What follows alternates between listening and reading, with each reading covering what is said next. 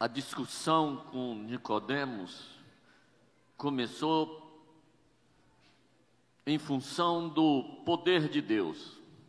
Nicodemos chega para Jesus e diz: Bom mestre, sabemos que és mestre vindo da parte de Deus, porque ninguém pode fazer o que tu fazes se Deus não estiver com ele.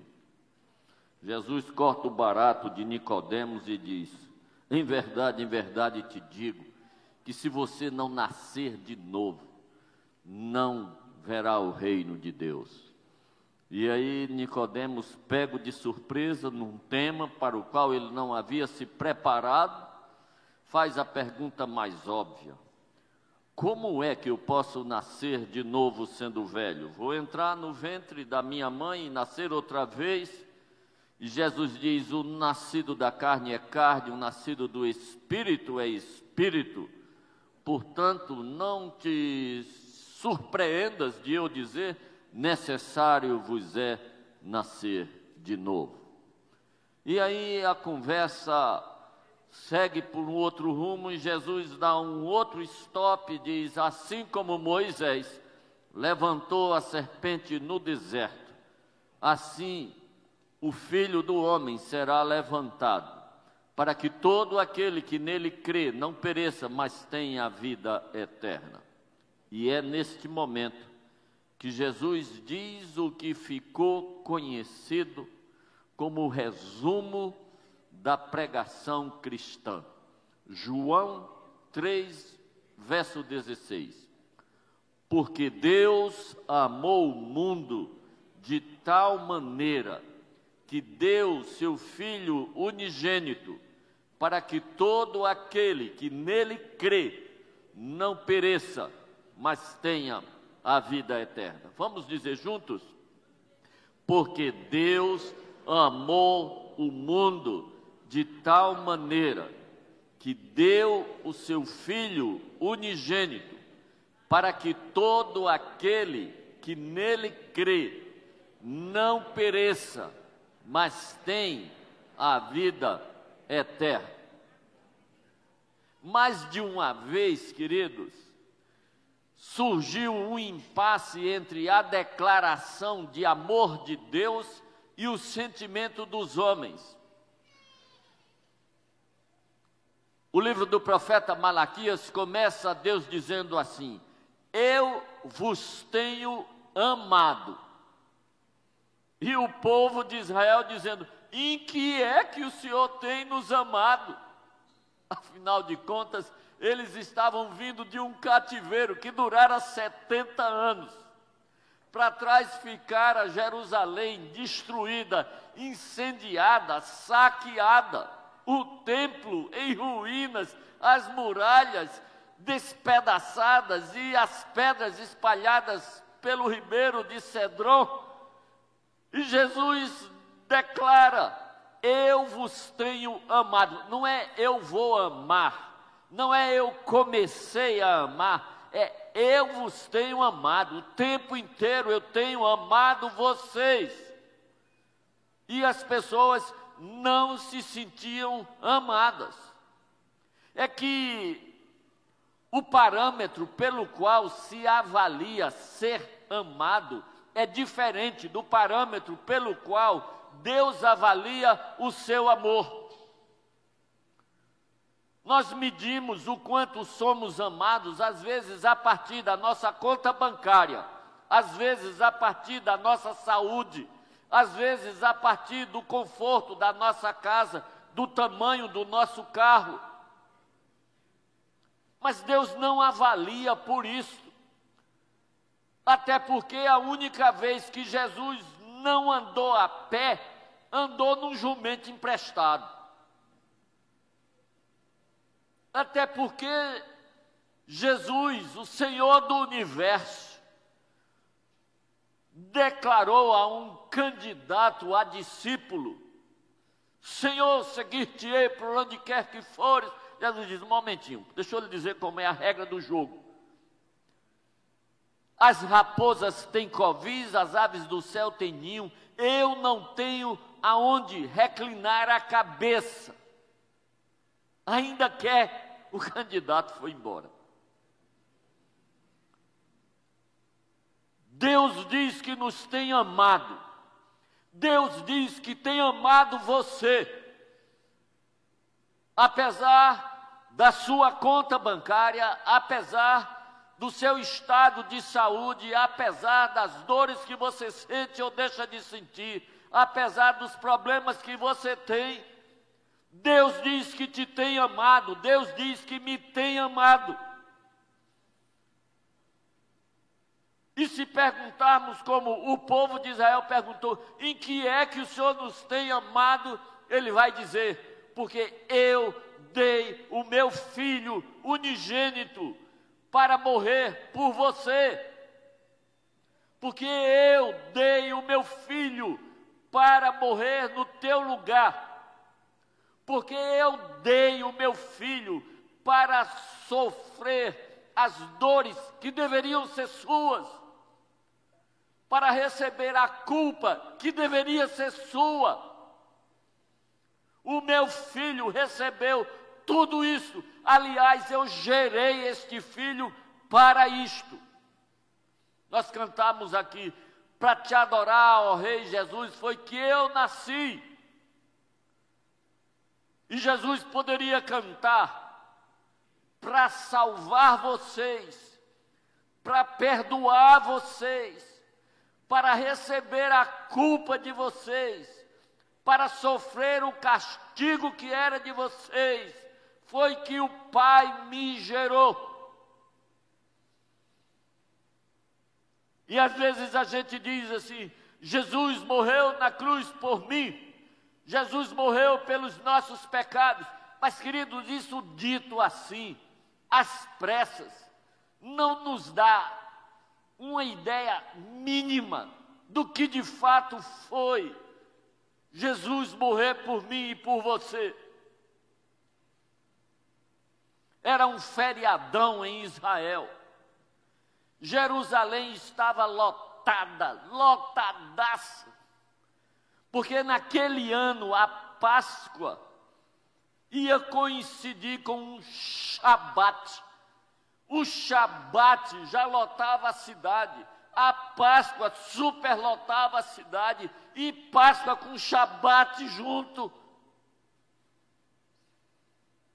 Quem tivesse um parente dentro da cidade de Jerusalém podia arranjar abrigo, um canto onde se hospedar. Mas para a maioria das pessoas, o único recurso era o Monte das Oliveiras que ficava do lado de fora da cidade, mas ficava numa distância adequada para que as pessoas pudessem ir à cidade, ir ao templo, posto que a distância entre o Monte das Oliveiras e a cidade de Jerusalém estava dentro do limite de distância que podia ser percorrida num sábado, pouco mais de 800 metros. De modo que os peregrinos ficavam no Monte das Oliveiras. Havia muitas grutas, havia sombra, havia onde se abrigar. E era lá que Jesus estava com os seus apóstolos. A cidade estava um fuzuê enorme o mercado lotado, as pessoas comprando de última hora para variar, comprando os requisitos para a celebração da Páscoa, comprando ervas amargas, comprando talvez um cabrito ou um cordeiro, comprando massa para fazer pão, em casa, as mulheres estavam alucinadas, esfregando cozinha, esfregando prato, panela, talher, para eliminar qualquer resquício de fermento. Porque começava com a Páscoa, uma semana de celebração, a semana dos pães sem fermento, dos pães asmos. Isto era uma celebração que remontava aquela última noite passada no cativeiro egípcio.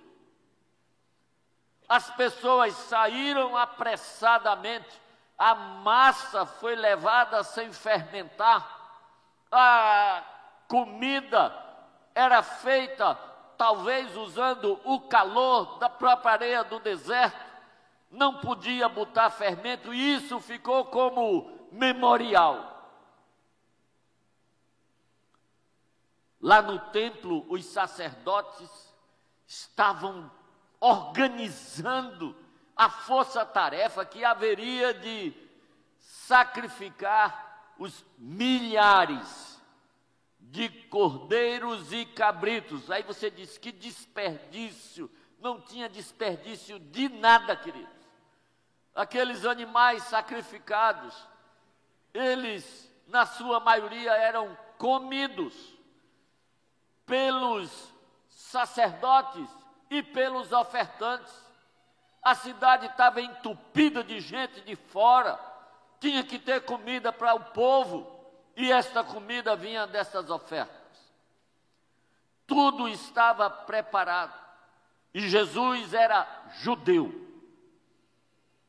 Jesus fora circuncidado ao oitavo dia, apresentado no templo no quadragésimo dia Jesus, com certeza, passara pelo Bar Mitzvah aos 12 ou 13 anos.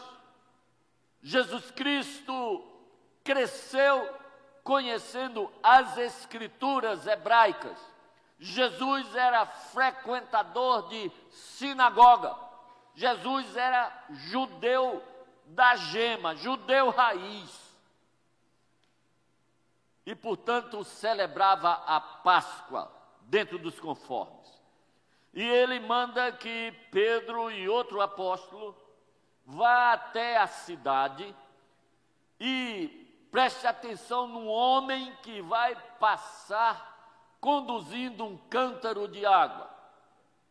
Sim, porque quem conduzia água eram as mulheres. Jesus diz: se liga, preste atenção, vocês vão ver um homem conduzindo um cântaro de água. Acompanhe esse homem, veja a casa onde ele vai entrar e se aproximem e perguntem: o mestre quer saber onde está feito o preparativo para ele celebrar a Páscoa. E ele vai mostrar a vocês um salão que fica no andar superior e tudo vai estar pronto. Eu não tenho a menor ideia em que hora foi que Jesus foi lá fazer os acertos para a celebração, mas foi do jeito que ele disse. O homem mostrou o salão. E no começo da tarde, ou no final da tarde, Jesus se aproxima daquela casa com seus apóstolos, os doze, e vai para aquele salão. E enquanto Jesus está se preparando para um dos momentos mais difíceis do seu ministério, os apóstolos estão discutindo, um zum, zum, zum na mesa, um dizendo, sou eu, o outro diz, não sou eu. Aí Jesus diz, o que é que vocês estão discutindo? Eles estavam discutindo qual deles era o mais importante no ministério de Jesus, mas mais exatamente, qual deles era mais importante no reino que Jesus ia estabelecer, ocupando o trono de Davi. Eles estavam dis discutindo sobre cargos, ministérios no governo do Messias. Aí Jesus disse: Espera um pouquinho que eu vou mostrar a vocês como é que é. Aí vai lá, tira o manto, pega uma bacia e vem lavar os pés dos apóstolos. Querido, existia um tipo de escravo nas casas que era o escravo mais reles, o escravo de menor categoria, a quem estava reservada a atribuição de lavar os pés das visitas. Havia escravos de categoria superior que serviam à mesa, e havia esse que lavava os pés. Jesus Cristo vai lavar os pés dos apóstolos. Pedro, Senhor, de maneira nenhuma lavarás os meus pés. Eu acho que ele se sentiu, eu acho que ele pensou assim: vou botar para torar aqui, eu vou dar um show de, de, de, de, de correção teológica, doutrinária. Senhor, jamais lavarás os meus pés. Jesus disse: tudo bem, Pedro, só que se eu não lavar seus pés, você não tem parte comigo. Aí Pedro dá um, um pinote, vai para o outro extremo e diz: Senhor, não apenas os pés, mas a cabeça, o corpo todo. Jesus diz: Pedro, tu errou de novo. Quem já tomou banho só precisa lavar os pés. Querido, você já tomou banho no sangue do Cordeiro? Você já foi purificado dos seus pecados, pois ainda precisa lavar os pés. É que na nossa andança nessa vida, a gente suja os pés, suja de mentira, suja de inveja, suja de maledicência, suja de pensamentos impuros, suja de calúnia, de ira, de ódio, nós estamos sempre precisando de lavar alguma coisa da nossa alma. E Jesus disse: É comigo mesmo, sou eu que faço isto. Aquele que começou a boa obra, haverá de completar. Está na carta de Paulo aos Filipenses, capítulo 1, verso 6. E então Jesus começa a celebração da ceia. E ele diz: Desejei ardentemente comer esta Páscoa com vocês, antes que eu me vá. Desejei demais. Mas com quem foi que Jesus desejou tanto celebrar a Páscoa? Com Pedro que o haveria de negar três vezes naquela noite. Com Judas, que já o vendera pelo preço de um escravo vil, tinha 30 moedas. Com Tiago, com Judas, que não Iscariotes, com Felipe, com Bartolomeu e todos os outros que o haveriam de abandonar no Getsemane.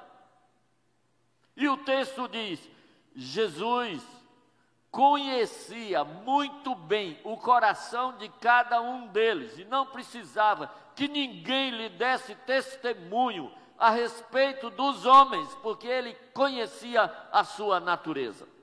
Aquelas pessoas não foram escolhidas por Jesus no momento impensado, não foram escolhidos por Jesus para formar o colégio apostólico por ingenuidade de Jesus. Não, aquelas pessoas foram escolhidas de propósito, porque alguma delas parece comigo, outra parece com Mário, outra parece com você.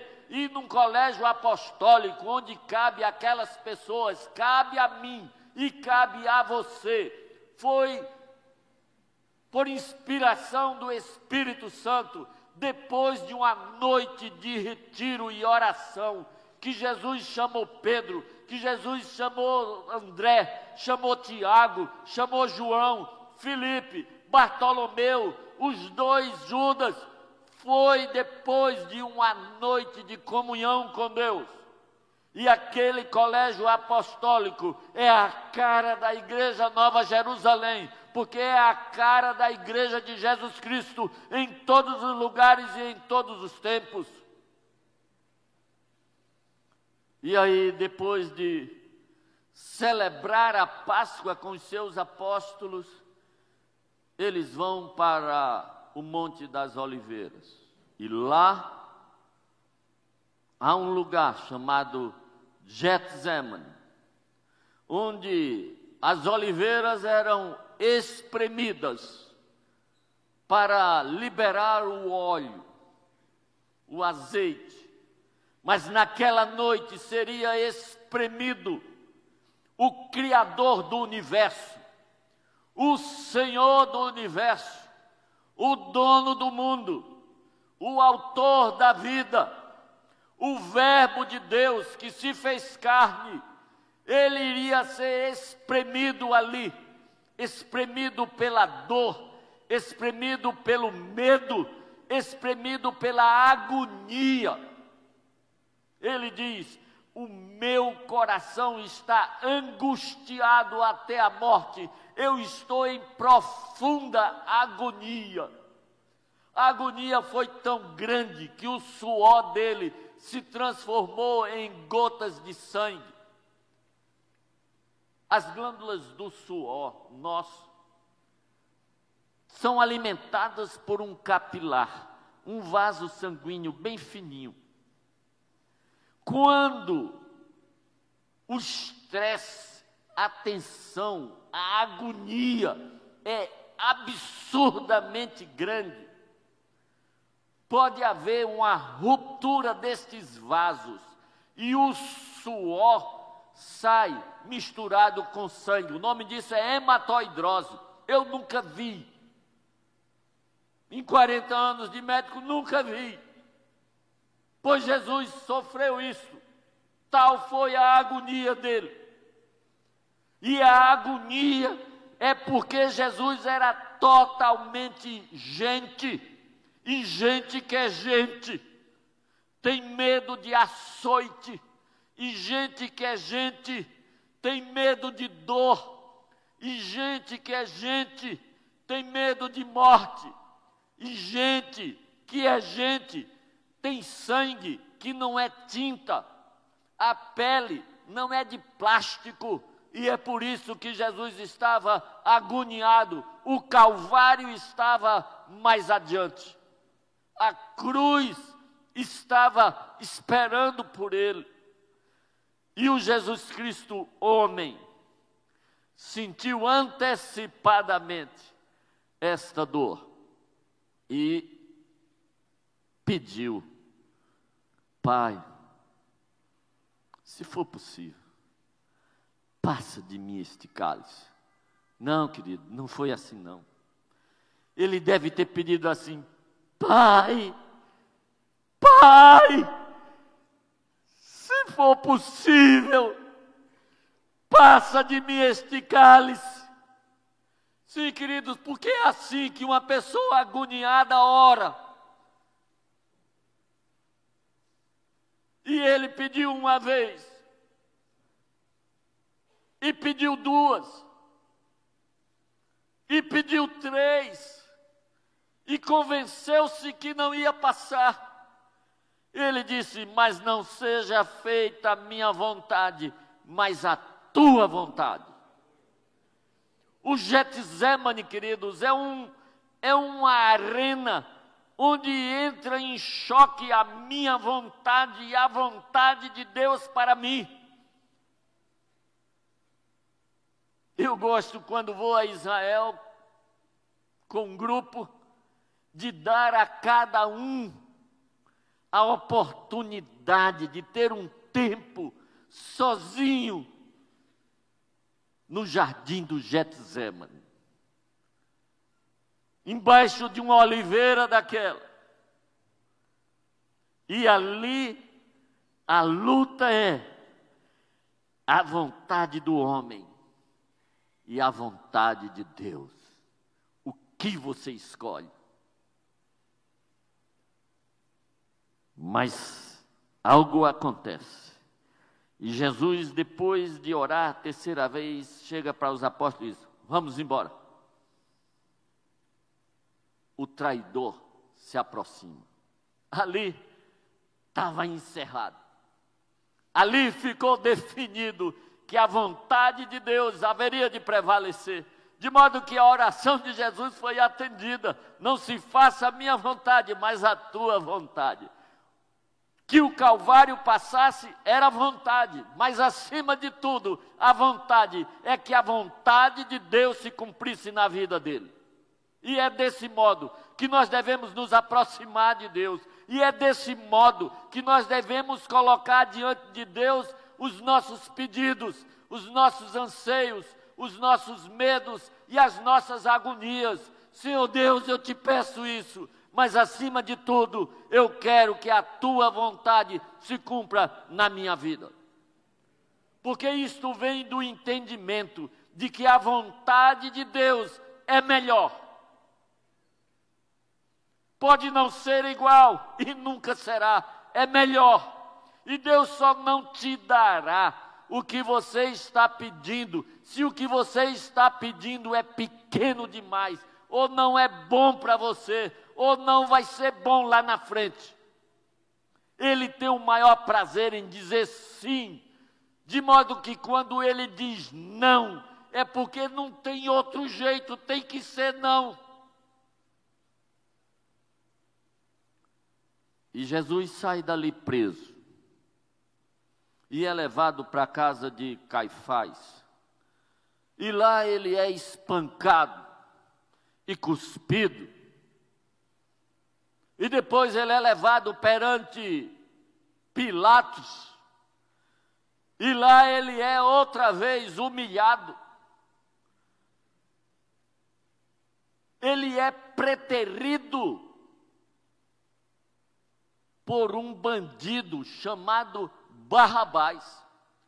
Pilatos queria soltar Jesus. E ele bolou um, um plano. Se eu vou botar esse Jesus lado a lado com o pior bandido que tiver aqui, manda buscar Barrabás. Aí diz para o povo: quem vocês querem que eu solte? Jesus ou Barrabás? Nem Pilatos, nem o próprio Barrabás entendeu. As pessoas disseram: solta Barrabás. Barrabás foi para casa sem entender nada. Chegou em casa, a mulher dele deve. Saiu, ele disse, saiu como não tem a menor ideia. E Jesus vai para o pretório romano. E lá os soldados encontram tempo para açoitá-lo. Flávio Joséfo diz que Pilatos era extremamente cruel. Houve dias de acontecerem 500 crucificações.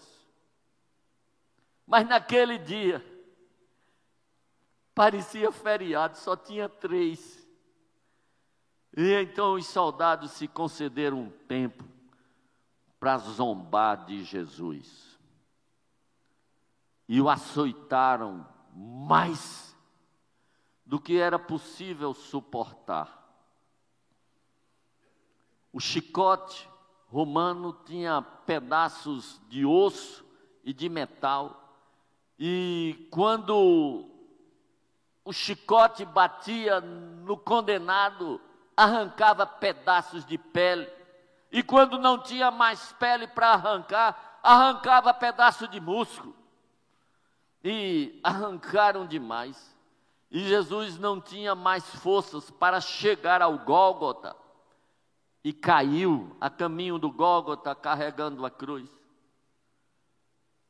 E encontraram um homem chamado Simão e o obrigaram a levar a cruz de Jesus. Não foi um ato de bondade, queridos é que os soldados não queriam que Jesus morresse depressa, eles queriam que Jesus morresse devagarzinho, lá no Calvário, pendurado nos cravos, morresse por asfixia.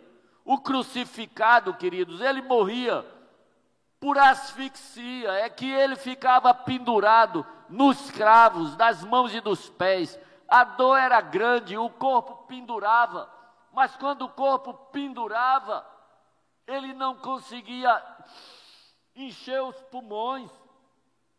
Para encher os pulmões, ele tinha que fazer força nos cravos, puxar o corpo para cima, encher os pulmões e depois deixar o corpo cair de novo e depois puxar outra vez e deixar o corpo cair.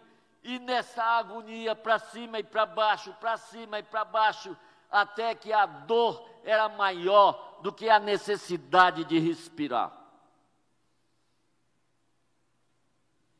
E foi assim que Jesus morreu. Foi assim. Eu fico imaginando o que aconteceu no céu, enquanto estas coisas aconteciam aqui na terra. Sim, porque o céu existe, Deus existe, os anjos existem. E a palavra de Deus nos diz que são miríades de miríades de anjo. É anjo demais, querido. Se você botar em fila, começando aqui na porta da igreja, quando passar na Paraíba, em São José da Lagoa Tapada, não está nem na metade da fila. Miríades de miríades é um número praticamente incontável de anjos. E esses anjos, queridos, você pensa que passa o tempo todo só tocando trombeta e cantando? A maioria deles faz parte dos exércitos celestiais. São anjos de guerra. Eles empunham espadas, espadas de fogo. E esse exército de miríades e miríades de anjos devia estar no céu, na ponta dos cascos, esperando a hora em que a ordem seria dada e eles viriam para arrancar a cabeça de Anás, de Caifás, daqueles soldados, que ele viria para vingar o ultraje feito ao Verbo de Deus, ao Criador do universo, ao Senhor dos Senhores, ao Rei dos Reis, ao Leão de Judá, à raiz de Davi. Eles viriam, mas eles olhavam, e Miguel, o arcanjo Miguel, autoridade sobre eles. Fazia, espera aí, olhava para Deus e Deus não dava ordem. E foi assim a cada chibatada, os anjos imaginando, é agora. E Deus não deu a ordem. E cravaram os cravos nas mãos e nos pés, e Deus não deu a ordem e enterraram uma coroa de espinhos na cabeça, e Deus não deu a ordem. Atravessaram o seu peito com uma lança, e Deus não deu a ordem. E Deus não deu a ordem por sua causa, meu irmão. Por sua causa, minha irmã que está assistindo de casa. Foi pensando em mim e pensando em você há dois mil anos atrás, que Deus não deu a ordem, que os anjos não vieram acabar com a farra daqueles bandidos. Deus não deu a ordem, porque se ele tivesse dado a ordem, nós estaríamos todos a caminho do inferno. Nós estaríamos todos ainda encharcados e cativos do nosso pecado. O texto que pastor Oswaldo citou aqui. O escrito de dívida que era contra mim e contra você foi rasgado e foi cravado na cruz de Cristo. Se não houvesse cruz, podia ter todos os milagres do mundo, podia transformar o oceano em vinho, podia multiplicar todos os pães e peixes do universo, podia curar todas as enfermidades do planeta, nós continuaríamos a caminho de uma eternidade longe de Deus. Foi por isto que a ordem não veio. Foi por isto que Jesus morreu. Por amor. Amor.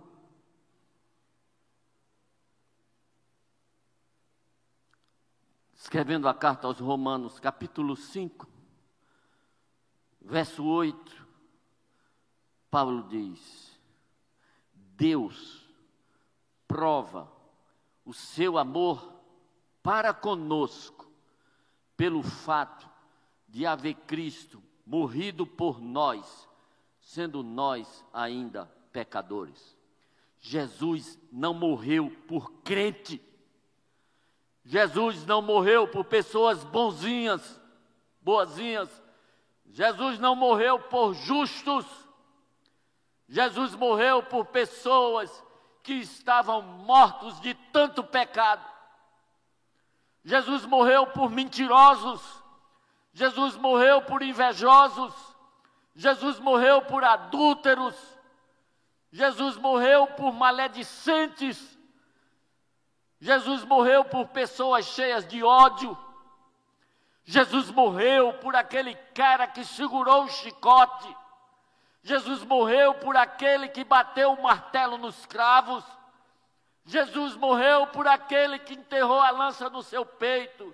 Jesus morreu por aquele que teceu a coroa de espinhos. E foi por eles e para eles que Jesus dirigiu a sua última oração. Pai, perdoa-lhes, porque não sabem o que fazem. Os céus proclamam a glória de Deus, o mar na sua grandeza, o sol no seu brilho, anunciam o poder de Deus, mas só a cruz proclama o seu amor. Se algum dia você tiver num sufoco grande e tiver achando que não é amado de Deus, não vá à sua agência bancária. Não entre no aplicativo da sua conta no celular. Não vá atrás de consultório médico. Se você quiser saber o quanto Deus te ama, saia da Jerusalém antiga pela porta de Damasco. Tome o caminho do horto e lá você vai ver uma cruz entre duas outras. Olhe para a cruz do meio e veja aquele homem fazendo força para respirar e vencido pela dor, despencando e subindo, e despencando e subindo e despencando. Escute a sua respiração ofegante. E ao escutar isso, escute Deus dizendo: É desse jeito que eu te amo, é desse tanto que eu te quero. Amém. Deus te abençoe.